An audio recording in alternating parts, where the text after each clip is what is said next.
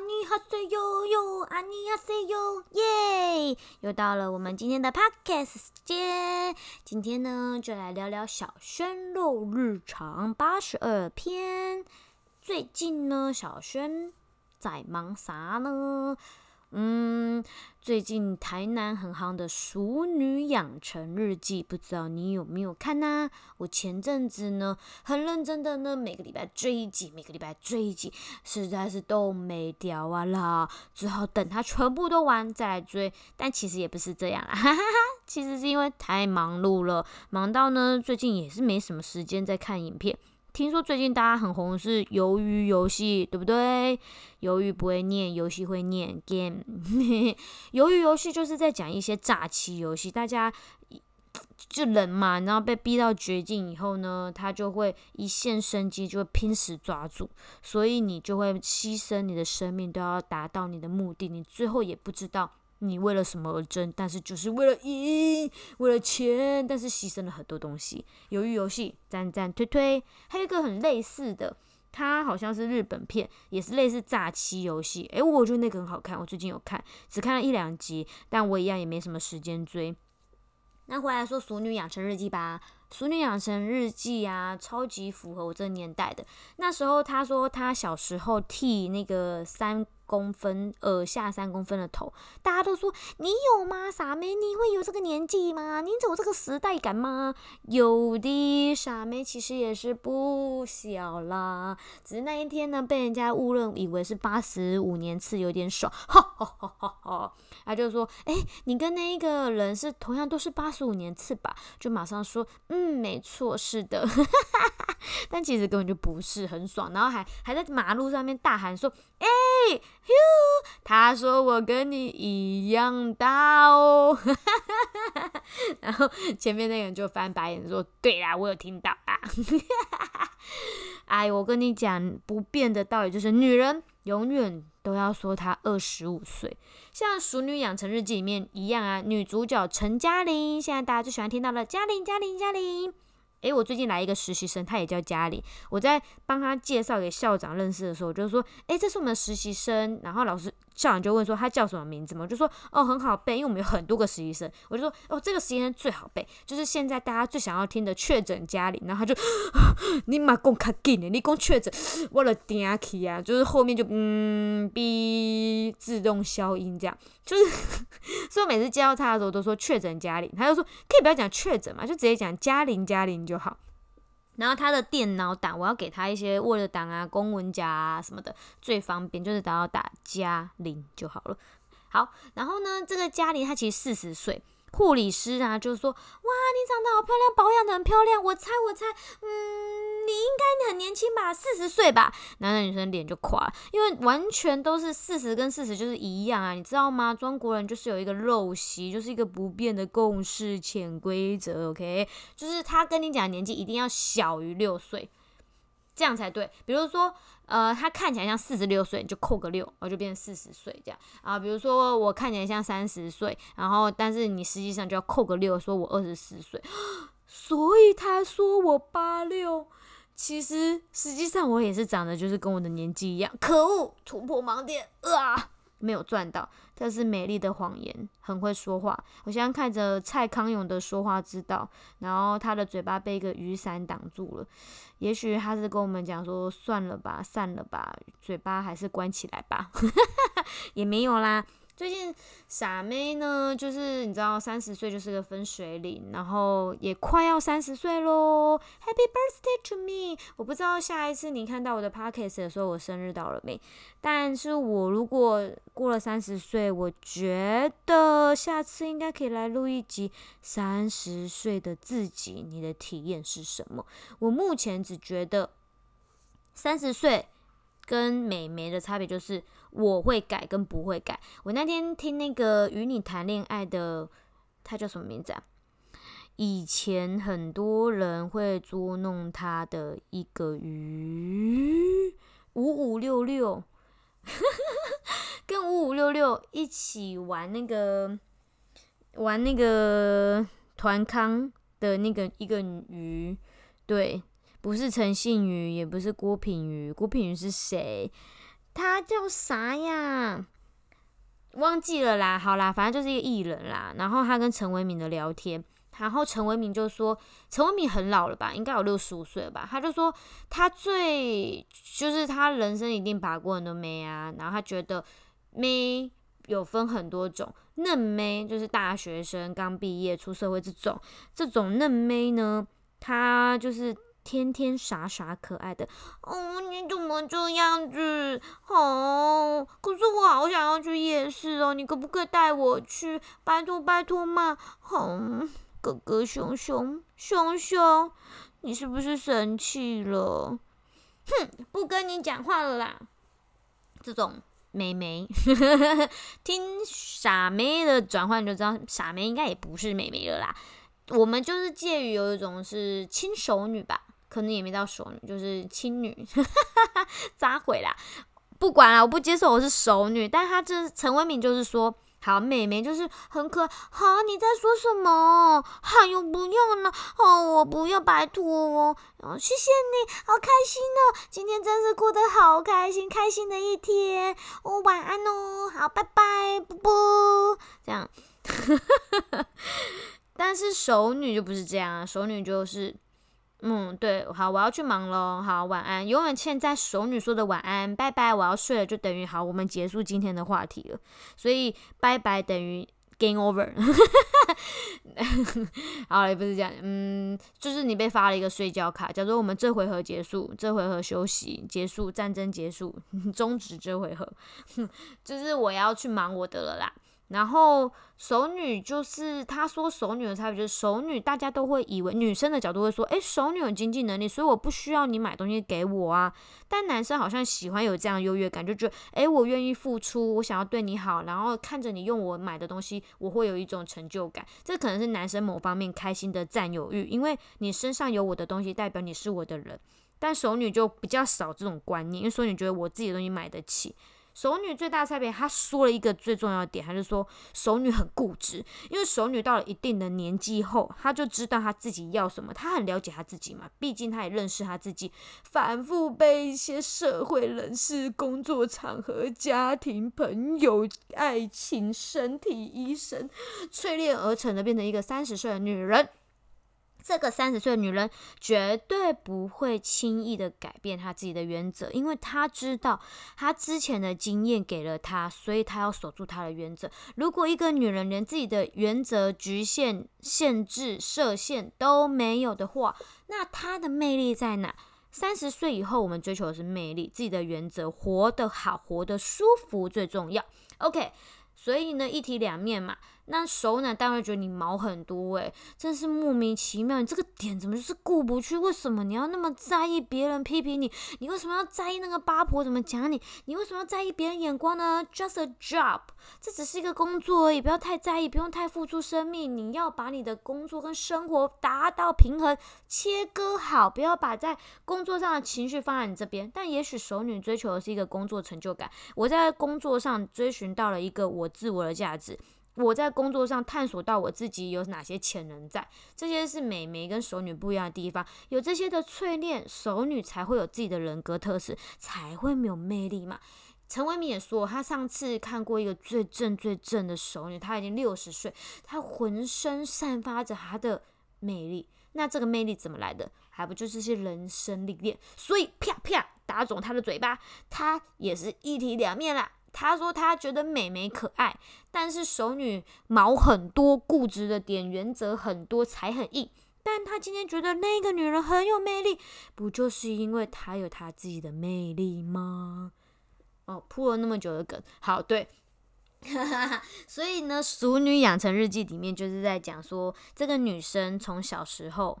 她可能发生一些事情，影响到她长大的价值观，还有很重要的视角。我很喜欢她的切换，她有时候切换到她小时候国中，有时候切换到长大。她有时候又会把她的场景变得一样，比如说有一集就是妈妈觉得女儿不会挑沙发，她觉得女儿挑的沙发怎么都是白色的，很容易脏。啊，你拉撒，你拉撒，然后真的跟我爸妈超像，是不是台南爸妈都是这样标配啊？好像哦。所以呢，我要感谢我的表妹带我的爸妈还有阿妈二姨他们一起去《淑女养成日记》的地方白河那个场地去看看一日游，我觉得赞赞的。他们很开心的拍了很多天气很热的照片，但是看他们吃冰是唯一笑的那一张，你就会知道台南有多热。好，然后呢，他就是觉得妈妈一直管他，淑女的本人嘉玲觉得就差就差，你可以不要管我吗？我不是小孩了。这句话我也是不上千百遍的跟我爸妈讲，你可以不要管我吗？我不是小孩了。对他就会说。常常就说啊，你翅膀硬了是不是？想飞了是不是？啊，不会走就要跑，不会跑就要飞哦，就跟我现在来台北一样。刚来台北什么都不会的时候，人家也是这样讲。我看你真的不行呢，什么都不会，你一定会把厨房给烧了。唉，我承认我会。OK，默哀三秒，one two three，好，然后再来呢？但是他场景又会切到小时候，小时候妈妈。我月经来，我遐老虎啊，我遐老虎啊啦！爸爸就说：“哎呦，倒老虎了，互我看啦，你紧开门啦，嘉玲，嘉玲，陈嘉玲，开门互爸爸看，你倒老虎啦！”然后陈家玲就讲：“哎呦，麻嘞，麻嘞，麻在哪里呀？”诶，这时候就会觉得说，孩子对妈妈的需求度是很重要的。其实这个地方在爸爸的角色是的确颇难为的。如果你今天是一个主要照顾者是爸爸，然后你的孩子是女性的话，真的可能要有一些女性朋友、阿姨或是谁，甚至可以告诉老师说：“我有这方面的需求，请他协助你的孩子。当他第一次出经、月经来的时候，可以怎么帮助他呢？”但你不要觉得出经这件事情，等他来再告诉他。No No，那是以前的教育了，我们现在没有了。幼稚园我们就会跟他讲月经是什么一回事。老师有时候也会拿着卫生棉跟卫生棉条走来走去啊。我也会很大方跟老师、跟孩子说。哦，对我月经来，我肚子有点痛痛的，为什么？哦，然后我要去换卫生棉。孩子有的人也会知道，哦，我妈妈也有这个。其实他知道这是一个很正常的东西。我们在幼稚园，我们就会教性器官，而且我不会说弟弟妹妹。当然你会让他知道那叫昵称，可爱的感觉。但我们会很清楚的告诉他，这叫阴茎，这叫阴蒂。你会很清楚的告诉他，诶，你知道小 baby 怎么来的吗？孩子有十万个为什么，为什么要限制他？告诉他真相，OK？孩子不需要你去骗他，你只要告诉他真相，到底孩子怎么来的？我们也会讲得清楚，有受精卵，有阴茎。那他们结合的这部分，你可以简单的带过，但是你可以告知他说，阴茎到阴道里面后，然后男生会有小虫虫，那个就叫精虫，然后还会它会打开，然后跑进，当它跑进去，女生里面有受精卵以后呢，受精卵就会变成是一个胎儿。那受精卵其实是只有一颗受精卵，然后我们的女生的胚胎只有一个，也不是胚胎，就是卵子只有一个，所以当你卵子没有受精的时候，它就会变成是血。然后会告诉他，然后用影片引导他。孩子其实都懂，他们也知道。我觉得从小就要养成他了解自己的身体构造，他才会知道怎么保护自己，不会觉得这是一个很奇怪的东西。你越不告诉他，他越不懂。我小时候真的没有人告诉我性教育，老师真的是跳过，然后遮起来，我们把它涂黑黑看不出来的那一种。完全没有人教我，所以我觉得真的是蛮提倡哈，从小有正确的观念，不要让他觉得不对。甚至我看过幼儿园的书，也有人在讲说意淫，不是意淫，就是。自我 DIY 叫手淫，其实小朋友也会呢。小朋友睡觉的时候，幼儿园的时候，你就会发现，他会男生会自己去摸自己，女生也会自己去摸自己，然后就在棉被里面蠕动，或是夹棉被，或是抽插这样，也不是抽插，就是手会去摸他，让他兴奋，然后他就睡着。这是很正常的自我满足安全感。他在探索他自己的身体，只要他不要太夸张，允许范围内，老师其实都会让他自己完成他这样，只要他在。没有人看到他保护他自己密闭空间的时候是执行这件事情，就是可以被许可的哦。你也不要觉得说啊，我的小朋友现在这样子，那以后是不是幸运很大？他是不是因为受到了什么的干扰，或是谁给他的刺激，他才会有这样的行为？他是不是看到了大人做了什么事？影片？No No，孩子自然而然就会去看，发现诶，摸一摸好像蛮舒服的，然后就睡着。其实这很正常。有时候这也是压力来源，或是他睡觉的时候他没有稳定的睡觉的时间，没有培养好这样的睡觉时间，他发现他很无聊，他就去摸他自己的身体，这都很正常。你只要跟他说：“哦，好，这样子，那手手拿出来，因为脏脏，因为他们可能下一步就把手放到嘴里了。”嗯，没错，小孩就是这样，你不要随便牵他的手，他的手没有你想象中的干净。认真说。对，但这个观念还是要慢慢教育啊，因为你要教育家长正确的观念。如果你给他错误的观念，其实会影响他，倒不如不要教。你要教就教正确的，倒不如不要教，交给会教的人也是没有问题的哦。那反正出金这件事情呢，在教育上面是可以的，但以前时代没有啊，所以那个嘉玲小时候国中第一次来的时候，他就很慌张，觉得一定要妈妈。这时候他就觉得对妈妈的渴望度很大，然后他就会说女人有什么好的，然后他就开始跟他讲不要吃冰啊，什么什么之类的。对，后期你就会发现说这部戏在拍的手法很棒，他小时候觉得。妈妈对孩子来讲很重要，爸爸对孩子还很重要。可是长大后，孩子却嫌爸爸妈妈很吵，你管很多。但小时候觉得你为什么不告诉我，不教我？像他有一集啊，就是在说，哦，这真的是我的体验。你有没有坐过校车？我有，我就是要那种骑脚踏车到一个定点，然后坐校车的人。我爸就是很贴心，他就会说。哎，那要在哪一站坐车？然后你要骑到哪里，车要停哪里？他就是会帮我规划的很好。然后你做不好就会谁谁凉。但是没有他告诉我这些知识，我可能也得不到这样的经验，好好的传承下去，或是保护我自己。我记得很深刻，我第一次从我家骑到公车站牌的时候，我爸爸第一次带我骑，然后沿路教我怎么看路。第二次他在我后面跟着我，第三次。我自己骑，但他偷偷摸摸的跟着我，怕我迷路，觉得太贴心了。然后有一次陈嘉玲在上面睡过头，我也是，我睡到了那个新南总站，哦，我真的是慌到一个爆炸。重点是我很小只，small，OK，我。根本没有被司机发现，司机还啪啪啪关灯呢，然后就啊什么口水沙在突然间惊醒，说什么什么什么什么都没有人，然后司机就说哎呦喂啊，那有一个囡仔去家啦，你困过头啊啦，啊你家是倒位啊？你是去倒位要下下车？你要在哪里下车啊？我真的是讲不出来，然后慌张到一个不行。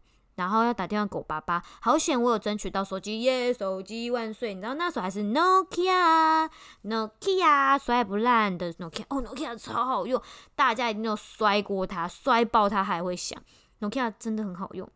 可惜它好像现在没有了。然后 Nokia 呢是大家的回忆，还有亚太，但亚太是高中，Nokia 是国中。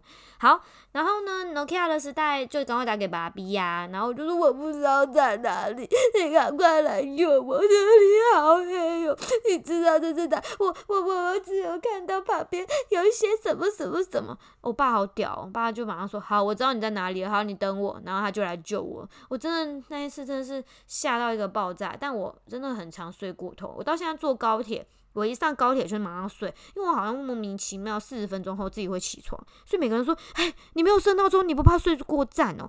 哦，我就是跟他赌了，就死不要那个丢脸的闹钟声响。就是你不觉得很丢脸吗？就是在人人的。人人海的高铁上，如果你一个人大家在睡觉，然后安静，突然哔哔哔哔哔，就很糗。好糗的不是哔哔哔，我承认，我糗的是我觉得他哔哔哔，我醒不来才叫糗。哼，这不是很干扰吗？所以我死都不设闹钟，然后我就是凭我自己的意志力跟运运气。有一次就是惊醒，然后看一下啊，什么什么板桥站到了，赶快赶快下车，这样子很紧张。对，每次都这样子，唉，度过了每一天，然后死不改。不好意思，就是熟女，就是你明知但还有莫名的坚持，死不改。不好意思，我们就叫做死不改的熟女。哈哈哈哈哈笑得很真心，我觉得他很多桥段都很贴近人，觉得很可爱、很幽默，还蛮喜欢《熟女养成日记》的。我最近没有在看了，但是听说现在呢，她到了也是跟我们这个年纪一样，她四十岁了，她有怀孕。那你到底要不要在四十岁的时候？把孩子生下来，他卵巢已经退化了，但他要不要生下来，这个问题也是值得探讨的。孩子在你现在的生命中扮演的什么角色？事业上的贵人，还是事业上的阻碍呢？这个就要留给你自己探讨啦。那如果你最近有什么新的影片觉得不错的，也可以分享给我哟，推推推！大家一起来看《淑女养成日记》吧。那我们下次见，拜拜。